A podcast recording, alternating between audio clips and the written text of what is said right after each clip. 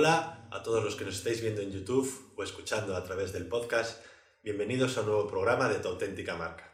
Es para mí un placer presentaros a mi invitada de hoy, Stefania Dalle Pecce. Stefania es nacida en Verona, Italia, y adoptada por Madrid tras realizar un Erasmus en la ciudad en 2005. Estudió Ingeniería Matemática en el Politécnico de Milán, es especialista en comunicación de alto impacto por el Instituto Impact y la Escuela de Oratoria para Empresarios y se ha formado en negocios y marketing digital en la Escuela de Nuevos Negocios de Miquel Baisas con mentores como Vilma Núñez y Maider Tomasena, entre otros. Comenzó su trayectoria profesional en el sector financiero, como analista cuantitativo, y tras dos años acabó como trader. 11 años de carrera profesional en el mundo corporativo hasta que un día Estefania descubrió que su misión estaba en otro lugar. Desde ese día y tras varias fases de reinvención, emprendió un camino donde experiencias personales profundas, distintas formaciones, su experiencia eh, profesional y escalando su propio negocio digital han dado forma a su negocio actual. Además, Estefania en 2018 escribe el libro Conquista tu tiempo, donde ofrece una completa perspectiva sobre, sobre cómo mejorar la productividad y el rendimiento. A día de hoy, ayuda a empresarios a alcanzar sus metas de forma más eficiente e impulsar su negocio en el medio digital con estructura, automatizaciones, procesos y de forma organizada y sistemática. Es así como crea en febrero de este año 2020 el Instituto Acelera. Bienvenida, Estefania. Gracias, Diego. Muchas gracias por la presentación. Encantada de estar aquí. Igualmente, para mí también es un auténtico placer que hayas aceptado esta, esta invitación y más encantado todavía si cabe, porque aunque llevaba un tiempo siguiéndote, eh, ha sido durante estos días previos preparando eh, la entrevista que he podido saber un poquito más, más de ti y me he dado cuenta eh, del motivo principal por el que estés aquí hoy y sí creo que eres un claro ejemplo, un vivo ejemplo de, de reinvención, ¿verdad? Y, y, siento que es donde están muchos de nuestros espectadores, ¿no? nuestros oyentes, en ese proceso de, darse cuenta de que tal vez lo que estoy haciendo no es lo que más me llena, em, no estoy trabajando en el lugar que quiero o realmente no estoy sintiendo que estoy cumpliendo con mi misión, con mi visión, con mi propósito. Igual no es este el legado que quiero dejar. Y a mí me gustaría que, nos centrásemos un poquito hoy en, en ese momento inicial, aunque posiblemente haya habido otros después, en el que decidiste, eh, aún llevando ya 11 años trabajando, con una buena carrera, en un buen puesto, decidiste em, que, este, o sea, que ese no era eh, el lugar en el que querías seguir trabajando. Cuéntanos un poco qué sucedió, qué pasó ahí. Pues sí, como bien has dicho, efectivamente hubo un momento dentro de mi carrera profesional y dentro de mi vida, diría de forma más extensa, en el que eh, algo hizo clic y me hizo emprender un camino profesional diferente en realidad, ese momento yo, como bien has dicho, he trabajado durante muchos años en banca de inversión en el sector financiero. Y mm, hubo un momento, y fue a raíz en realidad de mi primera maternidad, de, cuando me quedé embarazada de mi primer, ah, de mi primer hijo, que algo dentro de mí empezó a moverse y decir, ah, empecé a hacerme ciertas preguntas, empecé a plantearme ciertas cosas y si realmente estaba a nivel profesional donde realmente sentía que quería estar y donde sentía que podía aportar más. a esto se unió el hecho de que mm, empecé a enfermarme, eh, apareció una enfermedad pulmonar que, bueno, pues como pasa en estos casos, empiezas a ir a médicos, ¿no? buscar ah, respuestas ah, eh, primero a nivel puramente médico, ¿no? De cómo solucionar esto que me estaba pasando, ¿no? Tuve una serie de neumonías y tal. Y luego fue cuando esto me ayudó también en este mm, viaje un poco más profundo de empezar a hacerme otras preguntas de por qué me estoy enfermando así, qué es lo que está pasando. Y entonces esta mezcla de situaciones que estaban ocurriendo fue lo que al final me hizo tomar las decisiones de dejar ese camino en el que estaba y de emprender mi propio negocio. fue un, periodo complejo, evidentemente no son, ah, no son situaciones fáciles, más cuando estás en, una, en un trabajo que mm, a, nivel, a nivel económico pues está bien retribuido y demás, pero yo sentía, o sea, seguía, seguía enfermándome de forma cada vez más frecuente y sentía que ese no era el lugar para mí en ese, en ese momento, por lo menos tenía que explorar otras opciones. Y entonces fue cuando un día decidí, aquí hay que cortar, aquí hay que cortar, hay que buscar otra forma, ¿no? Eh, de hacer las cosas. Yo estaba, yo pensé en aquel entonces que estaba muy relacionado con este recorrido profesional, que no era el lugar donde tenía que estar, y entonces esta era la razón por la que yo necesitaba para sanar a, nivel físico, para dedicar tiempo a mi cuerpo y a, eso, a sanar físicamente. Y pensé que necesitaba un cambio a nivel profesional que implicaba, por supuesto, también un cambio a nivel personal y poder dedicarme también más a la familia, este nuevo hijo y otro segundo hijo que, que llegó en, esos años también. Y, así fue como yo tomé la decisión y de un día para otro realmente fue bastante radical eh, y decidí que, pues, que era el momento de, de salir y empecé y abrí mi propio negocio. Qué, qué, importante lo que estás trayendo, es algo que, en lo que yo pongo mucha atención y de hecho es un poco eh, uno de los canales, por así decirlo, de información que, que más uso en, en, las sesiones que realizo con los clientes, que es el canal somático, ¿no? la información que nos trae el cuerpo. ¿verdad? O sea, qué importante realmente hacerle, hacerle caso a esas señales que a veces pueden ser sutiles o como en tu caso ya pueden ser más, eh, más severas ¿no? o más eh, ruidosas esas señales en la que a veces nos están diciendo por aquí no, o así no, o, para un poco, o, o, anímate y sigue, ¿no? Em, realmente tú reconoces en ese, en ese proceso, por lo que me estás diciendo, que realmente el cuerpo para ti, tu cuerpo fue como tu, tu señal más clara de, de, aquí tengo que parar, ¿no? Aquí tengo que... ¿Qué pasó cuando empezaste a dedicarle atención a esas señales de tu cuerpo? La realidad es que yo cuando empecé a dedicarle eso, atención, como, como bien dices, eh, y entonces tomé esta decisión bastante radical, la verdad es que me esperaba que a raíz de haber tomado este, esta decisión todo se, se resolviera. Y lo cierto es que no fue así, no al principio, o sea, no con la rapidez con la que yo lo esperaba. Y de hecho, incluso recuerdo los primeros meses seguir yendo a médicos, estaba tomando muchos medicamentos y tal. Incluso había situaciones en las que las cosas estaban empeorando, por lo menos desde el punto de vista de los síntomas que yo estaba teniendo. Sin embargo, fue cuando empecé también a observar más en qué momento estos síntomas se estaban manifestando. Y ah, hay que tener en cuenta que yo, claro, no solo dejé un trabajo, un trabajo con retribución fija, dejé seguridad, por supuesto, detrás de todo ello, sino que a la vez estaba ya construyendo otro camino, un camino por el que yo nunca había transitado, nunca había tenido mi propio negocio, nunca había emprendido, y estaba descubriendo cosas totalmente fuera de mí, de la burbuja en la que había estado metida, la llamo burbuja porque en realidad eso era lo que yo conocía hasta aquel entonces. Entonces empecé otro recorrido lleno de incertidumbre y fue un recorrido en el que no solo fue eh, empezar a formarme, a desarrollar ciertas habilidades específicas con lo que son los negocios, habilidades de comunicación, habilidades técnicas, o sea, todo lo relacionado con la parte puramente de desarrollo del, negocio desde esta nueva etapa profesional, sino que fue mm, clarísimo cómo yo a la vez estaba desarrollando un camino de autoconocimiento en el que nunca me había metido, por lo menos de forma consciente. Ahí fue cuando empecé a darme cuenta de que yo necesitaba, para venderme hacia afuera, necesitaba ganar confianza, necesitaba sentirme más segura a nivel personal, necesitaba conocerme.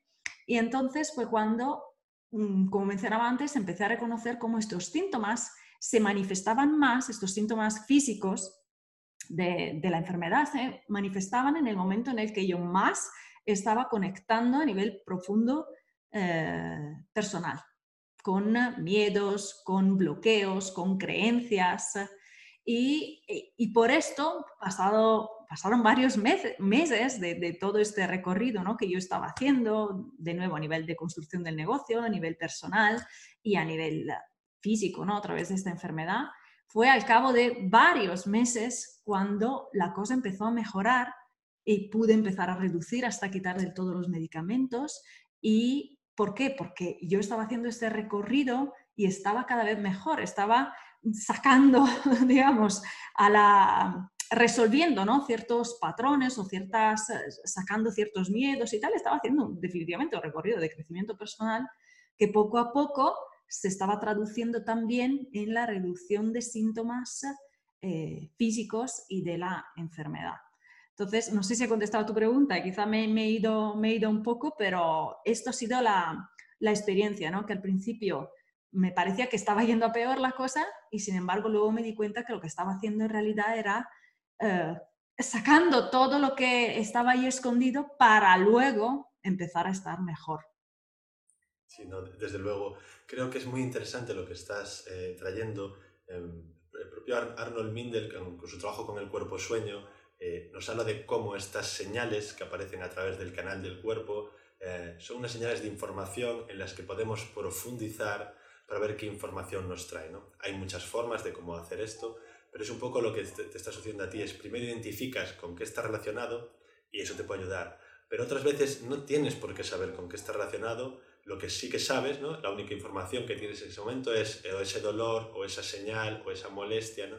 Y aquí la cuestión se trata de decir, vale, ¿y qué pasa si en vez de intentar paliarla en ese momento, es decir, evitarla, ignorarla, olvidarla, le presto toda la atención? Es decir, ¿qué me quiere decir? Y entonces dedico toda mi atención eh, es, muy curioso porque él habla de, por ejemplo, pues tienes un dolor en la espalda, ¿qué pasa si, si potencias ese dolor? ¿Qué pasa si intentas que ese dolor vaya a lo máximo? Y lo que sucede cuando realmente profundizas tanto es que de repente hay un salto de canal. Y lo que él, eh, evidentemente aquí aconsejo a las personas que les interese esto que se lean los libros, ¿vale? No es tan sencillo como yo lo estoy trayendo ahora. Pero se trata de cuando realmente consigues profundizar, hay un momento que de repente esa información salta de canal y de repente aparece un pensamiento una imagen o algo que nos ayuda a saber de dónde está viniendo, ¿no? ¿Qué, qué, qué, nos está queriendo decir? ¿Qué, nos está, ¿Qué información nos está trayendo? Y en casi todos los casos, como tú bien dices, tiene que ver con algún trauma, algún miedo, alguna creencia limitante, algo que realmente en nosotros se ha quedado ahí eh, encerrado y necesita ser visto. Porque en el fondo las personas un poco estamos en esta vida para desarrollarnos, para evolucionar y, y sea consciente o inconscientemente todo lo que hemos vivido pues está ahí haciendo su, su, su función y, y, le podemos prestar más atención o no, pero va a acabar apareciendo. Por eso decía, de forma consciente o de forma inconsciente, que muchas veces es a través de estas, de estas señales. Y claro, con lo que tú si me permites que si puedo seguir el hilo de la conversación, para mí lo que ha sido fundamental es saber observar estos, uh, estos indicios, ¿no? De que algo ahí estaba pasando y tenía un porqué de, que yo me sintiera así o que estuviera experimentando a nivel físico algo. Recuerdo perfectamente algo que me pasó cuando ya estaba en la etapa de estar muchísimo mejor. Sin embargo, mm, estaba organizando yo un evento presencial, mm, no recuerdo si fue hace dos años o así, y fue mi, primera, mi primer eh, evento presencial que estaba organizando, además justo después de haberme formado en temas de comunicación y tal, entonces tenía que poner en práctica cosas nuevas y era un desafío para mí. Y recuerdo que me estaba costando muchísimo vender entradas, había muchísimas, muy, muy pocas personas que se habían apuntado. Y yo recuerdo estar muy agobiada con esto, de decir, ¿cómo, cómo van a aparecer cuatro personas? ¡Qué vergüenza! O sea, que, o sea, va a ser terrible, ¿no? Que, voy a hacer un súper evento y va a haber solo cuatro personas viéndome. Estaba súper estresada por este tema. Y claro, al cabo de unos días volví a tener 39 y medio de, fiebre justo a tres días de tener este eh, del evento presencial. Y fue uno de esos momentos que yo precisamente observé y sabía perfectamente que había venido esta manifestación para decirme, oye, tienes que aprender, esto no es el camino, tienes que soltar, da igual si hay cuatro o si hay 30 o 200, tú haz tu trabajo y hazlo bien, aunque sean cuatro personas o una, pero claramente la observación ¿no? de esto y saber eh, hacerse las preguntas ¿no? de por qué me está pasando y empezar a observar eh, tú cómo te estás comportando, ¿no? ¿Qué, ¿Qué, son las cosas que te están bloqueando? Para mí ese es el, paso clave, ¿no? De saber parar y observar esta, estas cosas y, entonces empezar a reconocer dónde necesitamos mejorarnos, evidentemente, porque son siempre pasos de, crecimiento, claros. desde luego, y, me gustaría decir algo con lo que acabas de traer.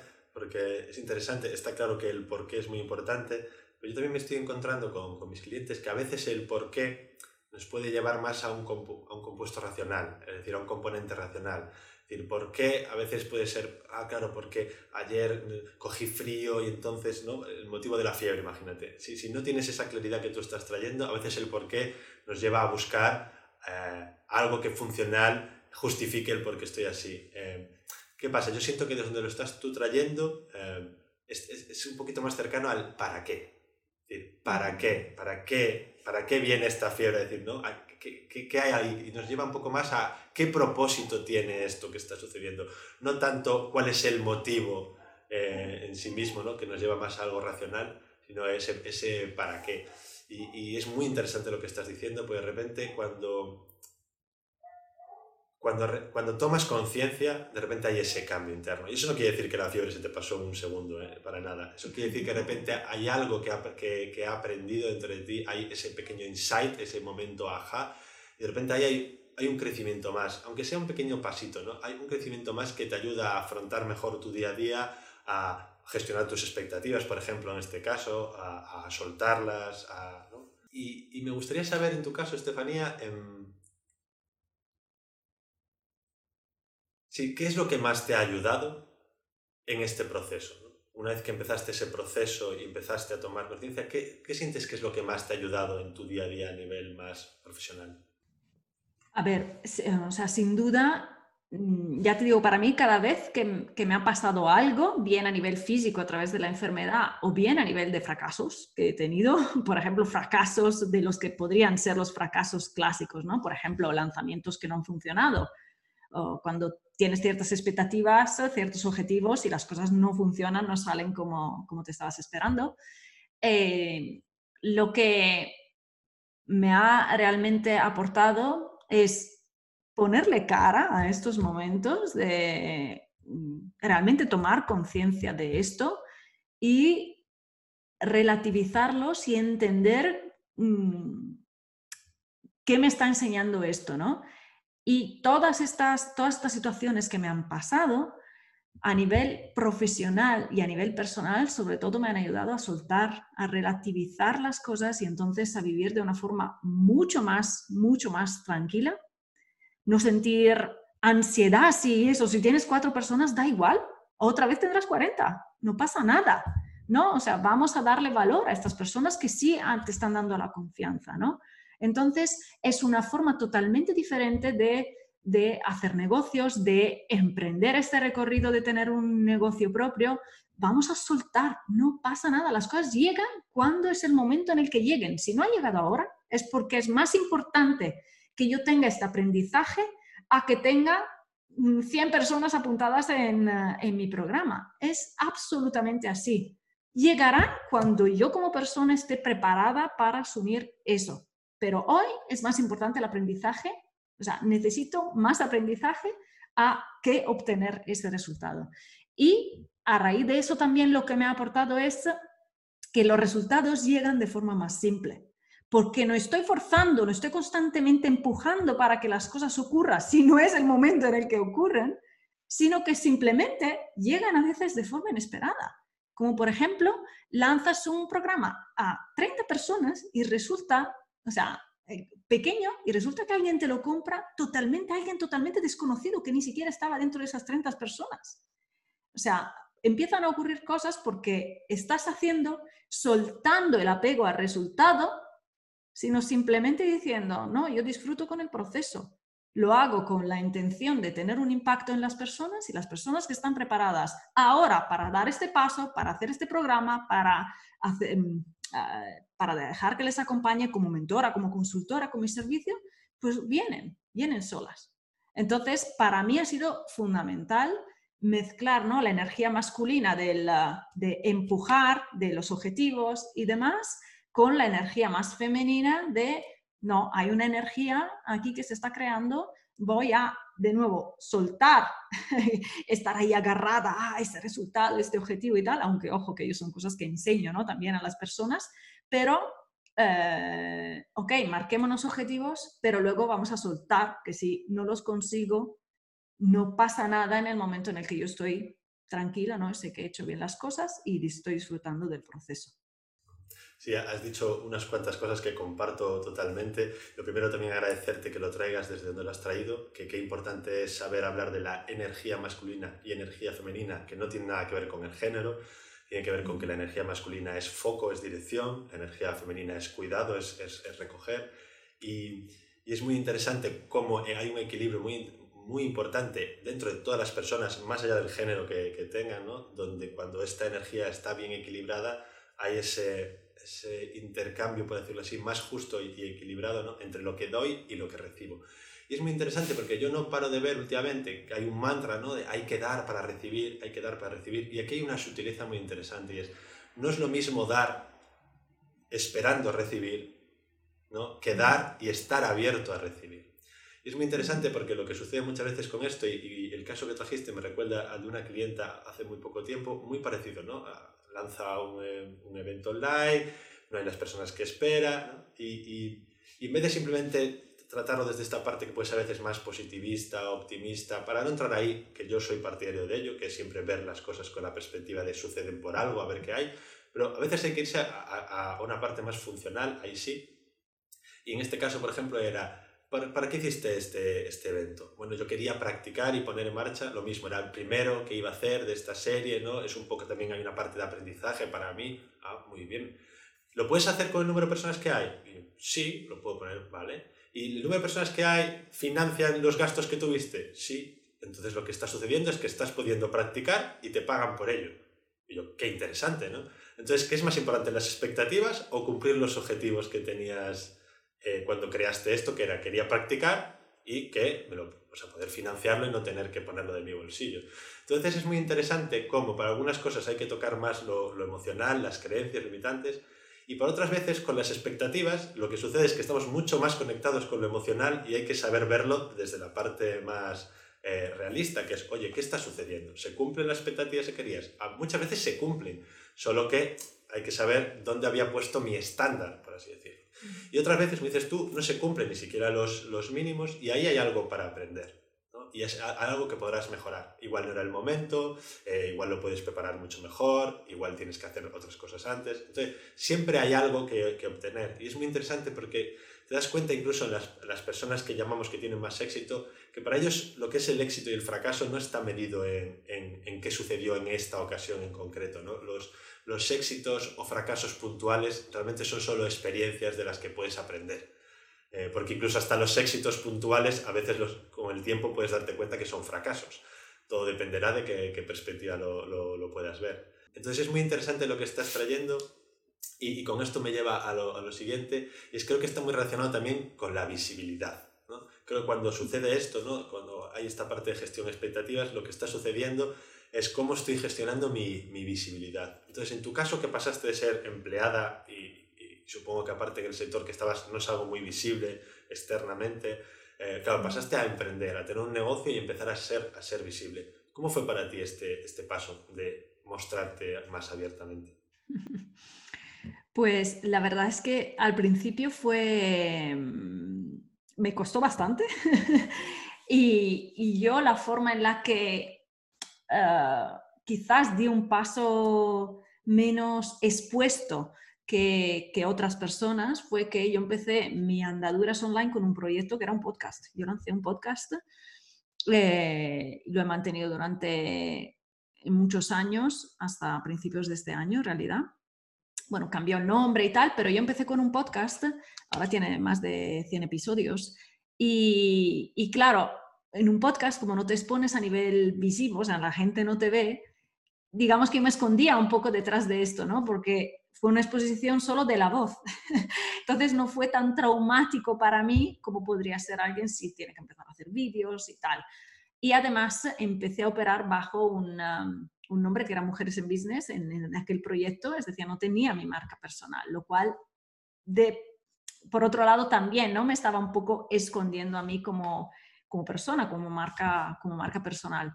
Aún así, yo recuerdo perfectamente cuando programé la publicación del primer podcast. Yo me escuchaba hablar y era terrible, no quería escucharme, o sea, no me, no me gustaba nada mi voz eh, del micrófono tal y como se oía grabada.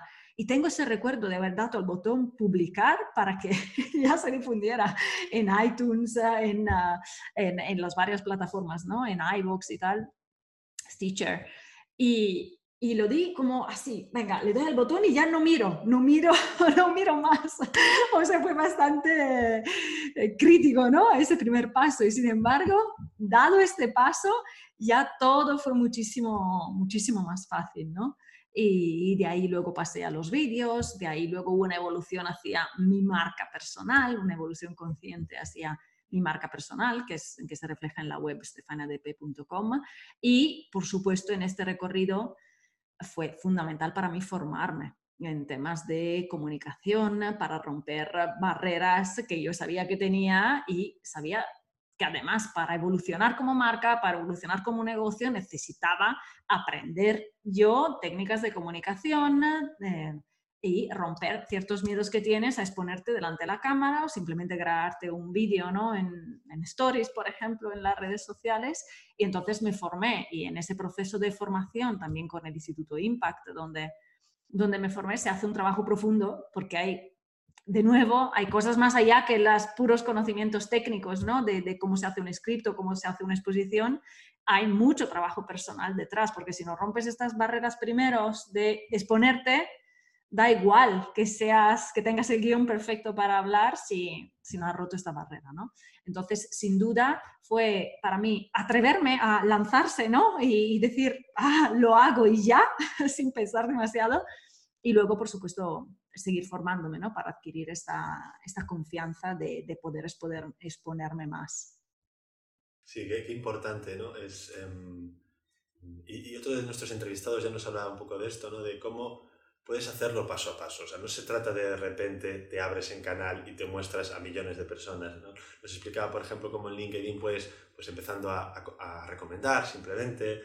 Eh, otras veces después, ya cuando coges confianza, pues empiezas a comentar en los posts de otros. O sea, como, nos explicaba cómo puedes ir poquito a poco hasta que llegues a un punto en el que publiques contenido, en el que lo que vas también ya es como acostumbrándote también ¿no? a vencer esa, esa, barrera y a ir poquito a poco, pues en tu caso, con el cual me identifico, porque yo también fui emple, empleado en su momento, cuando decidí emprender lo hice bajo una marca, yo no, no ponía mi nombre, ¿no? y tenía la productora con su marca, ¿no? hasta ahora que empiezo a trabajar también como mi marca personal desde ese lugar, en el que lo que vas haciendo es como ir dando pequeños pasos, o sea, y, esto es muy interesante porque a veces hablábamos de esta gestión de la visibilidad, y es que muchas veces en el, en el compuesto eh, racional está el, wow, voy a ser visible, me van a ver miles de personas y lo que sucede al principio es que no te ve nadie, o como mucho. Eso es, total. Dos o tres personas, ¿no? Y es mucho más gradual todo, es muchísimo más, más gradual, ¿no? Los casos deben ser puntuales con los dedos de la mano, quien pasa de hoy ser desconocido a mañana ser tremendamente conocido. Es que incluso las personas muy conocidas han pasado ese, ese bagaje anterior, ¿no? ese, ese proceso de ir, poquito, ir poco a poco. Entonces en ese proceso va pasando lo que tú dices, ¿no? Te vas acostumbrando y vas cogiendo siempre esa confianza, sabiendo que no se trata de que todo el mundo conozca toda tu vida tampoco, ¿no? Para mí es muy importante cuando trato de traer, traer el concepto de autenticidad, es que ser auténtico no se trata de contar todo lo que vives. Si quieres, puedes hacerlo, pero no es necesario. La cuestión está en que, al igual que cuando hablas con tu pareja eres diferente, cuando hablas con, con tu familia o cuando hablas con tus amigos, aunque eres diferente, sigues siendo la misma persona. Es decir, eso es ser auténtico, ser quien eres sabiendo que tienes diferentes contextos, diferentes canales, diferentes eh, ambientes con el que hablar, pero no cambias de forma de ser, no cambias de parecer, no, no, no cambias tu, tus opiniones, por así decirlo, o, o tu, sí, sí, o sea, realmente quién eres. Simplemente te estás adaptando, que es diferente a ponerse una máscara, ¿verdad? Entonces, eh, hablando sobre todo esto, trajiste algo que para mí es muy importante. Yo por eso le, le llamo más descubrir tu auténtica marca más que crear la marca. ¿no? Crear para mí ya podría tener este concepto de puedo poner una máscara o falsear, pero descubrir es realmente profundizar en quién eres y mostrar desde ahí. ¿no? Entonces, para ti, en este viaje, y que ya lo habías traído hace un momento, ¿en qué momento tomaste conciencia y te diste cuenta del valor y la importancia que tiene eh, la marca personal? Mm, ha habido dos momentos para mí. Por una parte, yo al principio cuando decidí a nivel puramente del negocio pasarme de un proyecto en el que en realidad mm, no estaba, yo no me sentía más alineada con esto o con eh, el propósito por el que nació inicialmente ese proyecto, fue cuando eh, dije, no, por ahí no quiero tirar, quiero cerrar esa marca profesional, ¿no? ese nombre y eh, abrir mi propia marca personal. Y lo pensé al principio desde el punto de vista puramente estratégico, porque sabía que era más fácil posicionar una marca personal que una marca profesional y yo proponerme como experta, entre comillas, ¿no? Yo te puedo ayudar con esto, ¿no? Y yo, Stefana de te puedo ayudar con esto, esto y esto, ¿no? Entonces, al principio fue simplemente esto que me dirigió ahí. Y sin embargo, ¿qué pasa? Que precisamente en el momento en el que tomé esta decisión, me vi aún más expuesta en realidad a descubrir del todo yo como, como persona, como profesional a través de mi negocio, podía aportar a las demás personas, ¿no?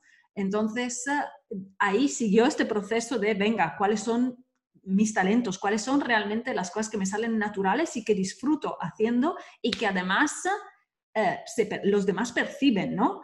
Y, fue a través de tener los primeros eh, clientes, eh, hacer procesos con clientes, lanzar programas, o sea, trabajar con personas realmente cuando yo profundicé más, más, más y cada vez más en cuáles eran mis habilidades naturales y dónde más podía aportar a las personas y que realmente eso conectara, ¿no? Conectara con ellos. Entonces ahí fue cuando mm, fui madurando cada vez más mi nivel de conciencia respecto a la marca personal. Y incluso recientemente, y fue la razón por la que yo abrí el Instituto Acelera, o sea, nuevamente es como si fuera un paso atrás, en realidad no, es un paso adelante de volver a una marca profesional cuando me di cuenta que, oye, yo no solo soy este negocio, yo soy persona completa, que tengo, ahora dirijo el Instituto Acelera, estoy tengo unos expertise técnicos relacionados con esto, pero también tengo muchas otras habilidades, muchas otras facetas, porque también doy conferencias, también soy formadora, también soy comunicadora, también soy madre, soy, soy mujer, soy, soy muchas otras cosas. Y es por esto que em, ahí también hice este salto, ¿no? De decir, mi marca personal me representa en todas mis facetas, no solo la profesional, a través de este negocio, sino también estas otras facetas que tengo, ¿no?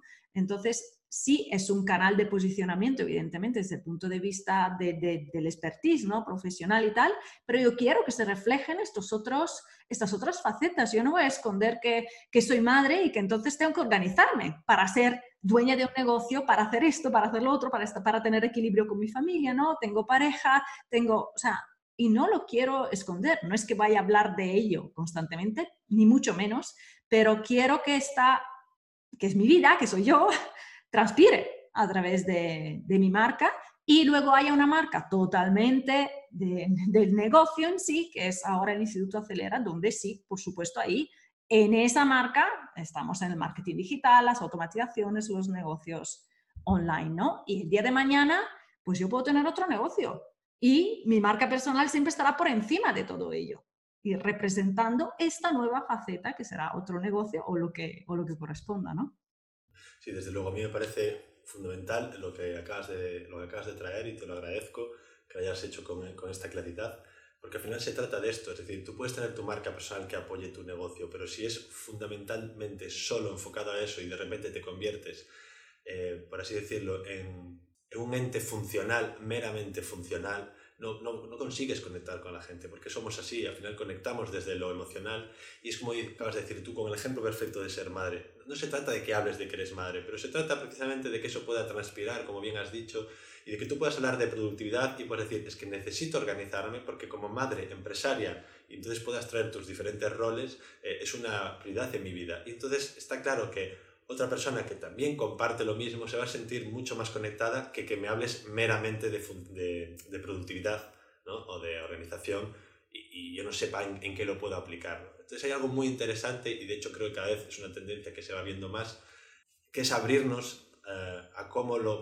personal y lo profesional conviven y, no se pueden apartar. Es algo que yo... Eh, en mi experiencia con equipos he podido ir viviendo y dándome cuenta que en los entornos de equipos de trabajo donde solo se relacionaban desde lo meramente funcional, acababa siempre habiendo conflicto, aunque sea conflicto a pequeña escala o malentendidos o, problemas, porque realmente no se le está dando espacio a lo personal. Es decir, si yo llego un día al trabajo y de repente no me siento bien porque me ha pasado algo a nivel personal, tengo que ser capaz de, que, de que, eso pueda ser acogido. ¿Qué quiere decir? No, se trata de que tenga que contarle mis problemas a todo el mundo, ¿no? pero se trata de que yo pueda decirte, oye, Estefanía, si eres compañera, hoy no estoy bien, me sucede esto, por favor, entiende esta situación, o no te tomes personal si no estoy en el mejor momento, y que tú me puedas entender y decir, oye, vale, te, te entiendo. Y que no pueda decir simplemente, no, es que no estás cumpliendo funcionalmente hoy, este día, y entonces, porque nadie quiere ser tratado así. ¿no? Y porque es imposible, tú no puedes dejar tu, tu rol personal en la entrada del negocio y volver a cogerlo al salir. Y entonces lo que está pasando es que eso empieza a verse un poquito en las empresas y a nivel individual es lo mismo. Tú como em, emprendedor, emprendedora, empresario, sucede lo mismo. No, no puedes eh, em, separarte de ello. ¿no? Somos, somos, o sea, somos seres que integran realmente, no, no que, que separan. Y, y, entonces hay algo muy interesante lo que estás diciendo, que es poder incluirlo, ¿no? poder traerlo, que cada uno lo expresará como quiera, a veces literalmente, o a veces, como dices tú, transpirándolo y dejándolo... Eh, entrever, pero, pero es muy importante, ¿verdad?, traer, traer todo esto. Y aunque me encantaría, podría estar aquí horas hablando contigo, Estefania, para ir cerrando, eh, me gustaría que desde, desde tu experiencia eh, más personal con este viaje que has, que has realizado, pues qué recomendación, qué opinión, qué consejo, algo que le puedas traer a las personas que nos están eh, escuchando a través del podcast o, o viendo en YouTube que les pueda ayudar en este proceso ¿no? de, de, abrirme a ser un poco más visible, a descubrir mi marca, a, realmente conectarme con, con algo que a, que lo mejor no tengo ni siquiera claridad aún qué es, pero sé que hay algo en mí ahí que, que me dice que tengo que ir en otra dirección. ¿no? ¿Qué, ¿Qué, tienes para compartir? Pues mira, justamente algo que has mencionado y es eh, la intuición porque está, estás hablando de, ello, ¿no? De, hay algo allí que igual me quiere decir algo y, a veces no lo queremos escuchar, no le hacemos caso. Y, una cosa que he aprendido es que en realidad es súper importante hacer caso a esta intuición porque te está guiando, te está diciendo algo, te está haciendo descubrir algo. Entonces, uh, si las, que está, las personas que estáis escuchando um, o viendo esto en, en YouTube eh, os sentís como que no, no, no, no, queréis dar el paso, no, no os atrevéis y tal, en realidad hay que saber reconocer eso, o sea, qué es lo que se está bloqueando y soltar absolutamente lo que, lo que pueda pasar, dejarse guiar por esta, por esta intuición y atreverse. Atreverse que en realidad si pones, si incluso puedes poner sobre papel qué pasa si uh, meto la pata. ¿Qué pasa si meto la pata? o sea, cuando te, estás, te empiezas a, exponer, como decíamos antes, piensas que hay miles y miles de personas que te, que te están viendo. En realidad, son poquísimas, son poquísimas las que, las que te están viendo. Así que atrévete, no pasa nada. ¿Qué es lo peor que puede pasar? Que, no sé, que, que, se rían las personas por una cosa que haces y no pasa realmente nada. Para mí aprender a decir no pasa nada, no es tan grave, es lo mejor que nos podemos hacer. Hay tantas cosas complejas en la vida, pero esto realmente no pasa nada. Si metemos la pata, si nos equivocamos en algo, nada está escrito en piedra. Nada está escrito en piedra y todo está en evolución, todo puede cambiar, nosotros evolucionamos y es un proceso. Así que atreverse, escuchando la intuición y todo llega a su tiempo. Así que poco a poco, sin obsesionarse, por supuesto, con las cosas, pero uh, sin miedo, sin miedo también, ¿no? De atreverse. Pues muchísimas gracias, Estefania. Ha sido, digo, un placer tenerte aquí hoy. Eh, muchas gracias por haber aceptado la invitación muy bien, pues muchísimas gracias a ti, Diego, para dedicarme este, este espacio. Espero haber podido contribuir, vamos, a, los, a la audiencia, a los que nos están escuchando o viendo. Y nada, hasta la próxima. Adiós. Te deseo lo mejor en este, en este recorrido que aún que llega por delante.